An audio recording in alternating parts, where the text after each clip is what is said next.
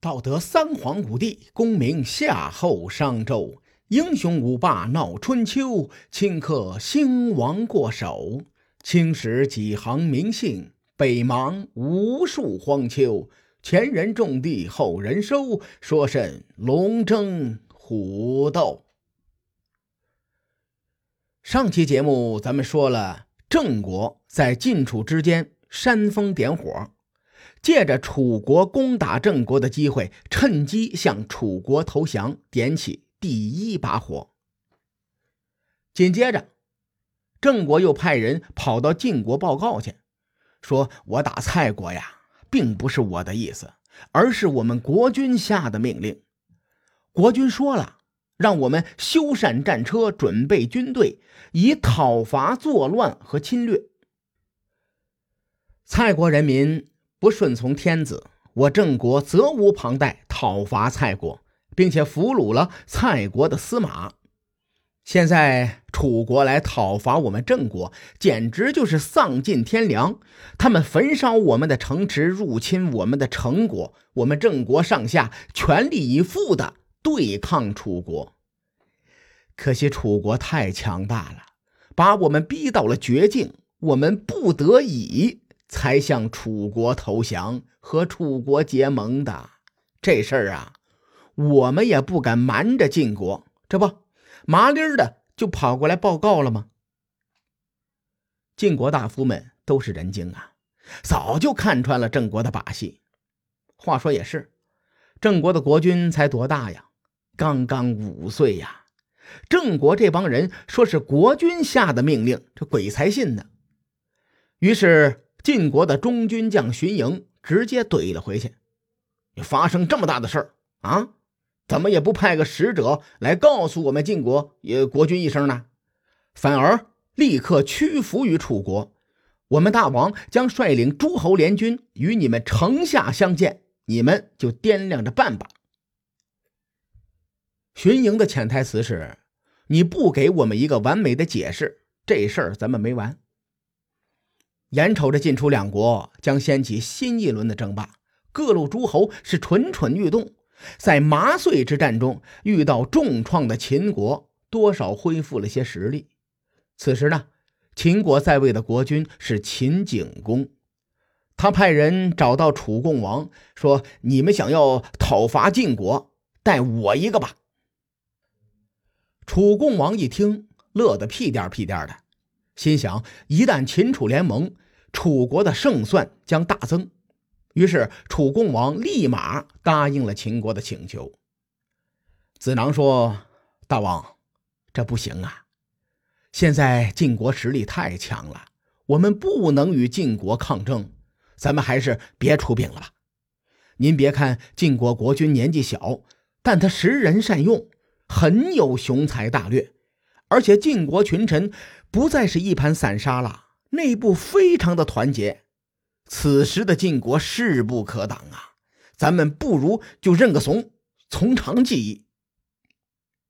楚公王皱着眉头说：“哎，我已经答应秦国了，而且我楚国虽然比不上晋国，但尚且有一拼之力，所以我意已决啊，一定要出兵。”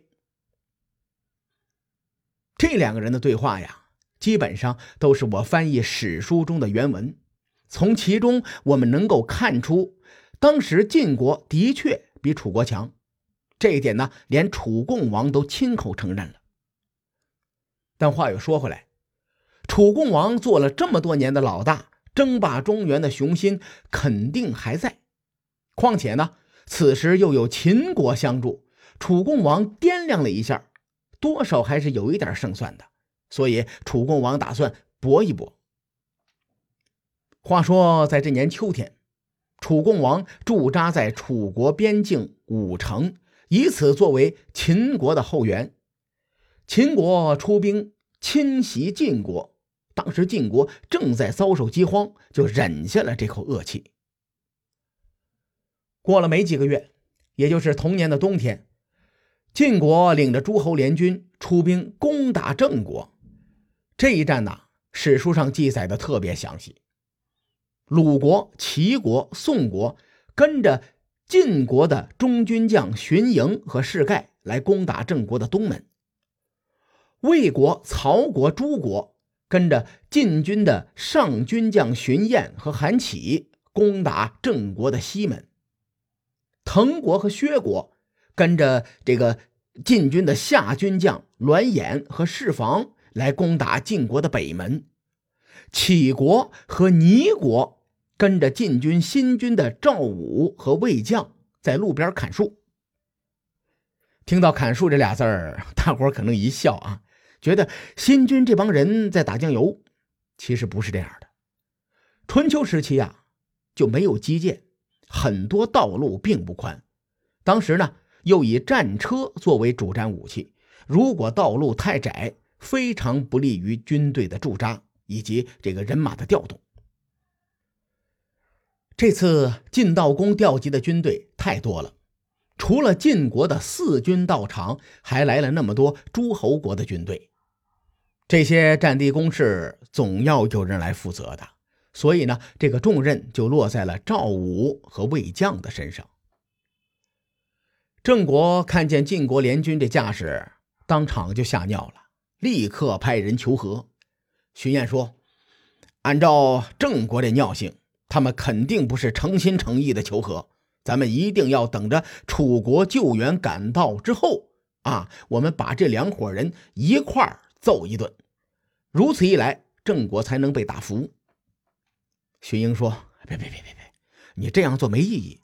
咱们首先呢，先答应和郑国结盟，然后呢，退兵到虎牢，然后再把军队分成三个部分。”再联合各路诸侯中的精锐部队，分批次进攻楚国。一队打完了，二队上；二队打完了，三队上；三队打完了，这一队不就休息好了吗？哎，又可以上阵了。哎，咱们用这种方法耗死楚国。大伙听了之后，这眼珠子发亮啊，心说这个办法好啊。于是呢，晋国联盟假意与郑国和谈。晋国和郑国和谈的时候呢，有一个小插曲啊，挺有意思的。我和大伙说说。当时晋国制定盟书之后，说从今以后啊，郑国如果不对晋国唯命是从，就会遭到盟书上记载的报应。这个时候，郑国大夫子嗣快步走上前说。我们郑国命苦啊，夹在晋楚两个大国之间。晋国身为大国，不仅没有宣扬和平，反而发动战争，要要挟郑国结盟。从今以后，郑国会顺从有德行并且强大到可以保护我们百姓的国家，有违此事，会遭到盟书上记载的报应。子嗣同志，这个话里有话呀。他们并不是和晋国结盟，而是和强国结盟。荀偃赶紧说：“说不行，你重说。”从郑国来的另一位高管子展也开口了，他说：“现在的盟辞啊，已经昭告神灵了，改不了了。”荀盈早就制定了皮楚的战略，所以呢，他根本不在意郑国的得失。荀英打圆场说：“哎呀，算了算了算了算了。”这事儿啊，也别改了啊！最终双方结盟之后，各自回国了。子嗣更改盟词，为的就是以后给自个儿留一条退路。楚军一到呢，郑国就立刻投降，投入到了楚国的怀抱。这一切都在荀英的计划之中啊！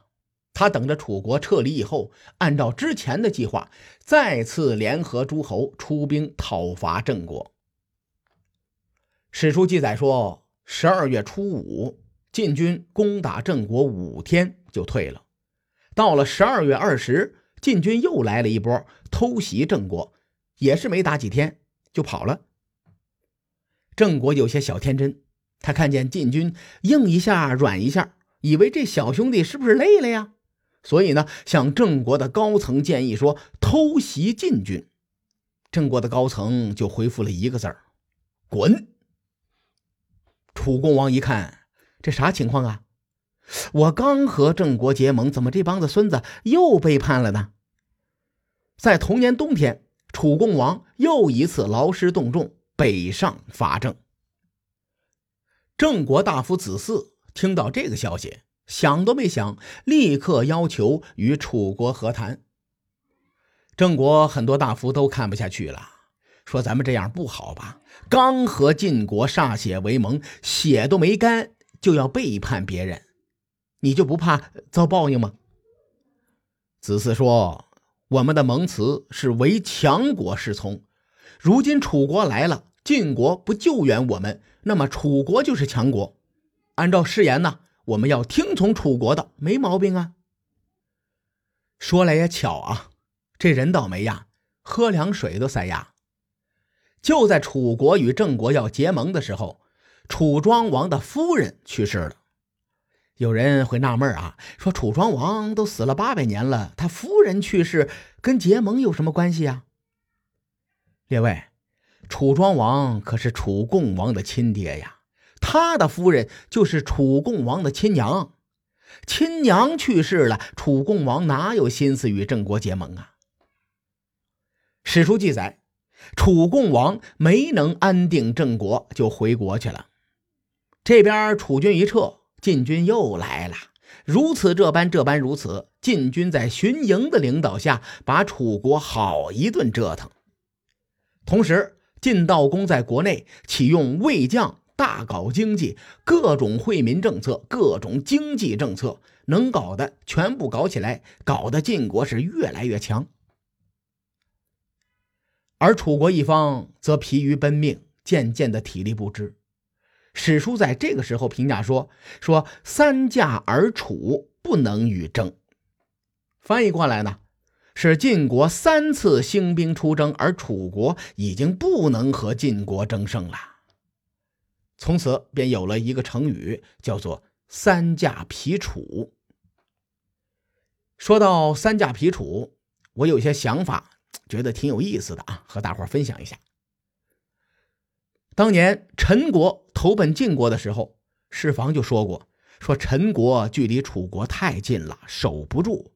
尽管晋悼公费了牛劲，两次会盟诸侯来救援陈国，最终还是如世房预料的那样，晋国失去了陈国这个盟友。我认为陈国背叛事件。”对晋国的高层是一个启迪，为三驾皮楚指明了方向。从当时的国际形势来分析，晋国和吴国的联盟，中原诸侯国们大多是晋国的盟友，楚国的战略空间被大大的压缩。此时，楚国只有一个靠谱的盟友，那就是秦国。但秦国被锁在萧寒古道里，不容易进入中原。在这种形势之下，郑国的战略地位对楚国来说格外重要。楚国想要保住郑国，增加自己与晋国对抗的筹码。基于以上这个事实呢，荀盈才有可能施展三驾皮楚的战略，最终是拖垮了楚国。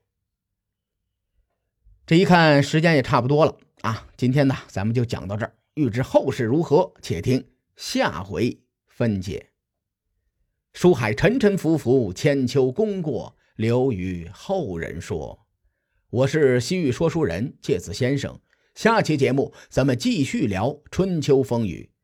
更多精彩内容，请搜索关注微信公众号“伯乐灯”，与更多听友交流互动。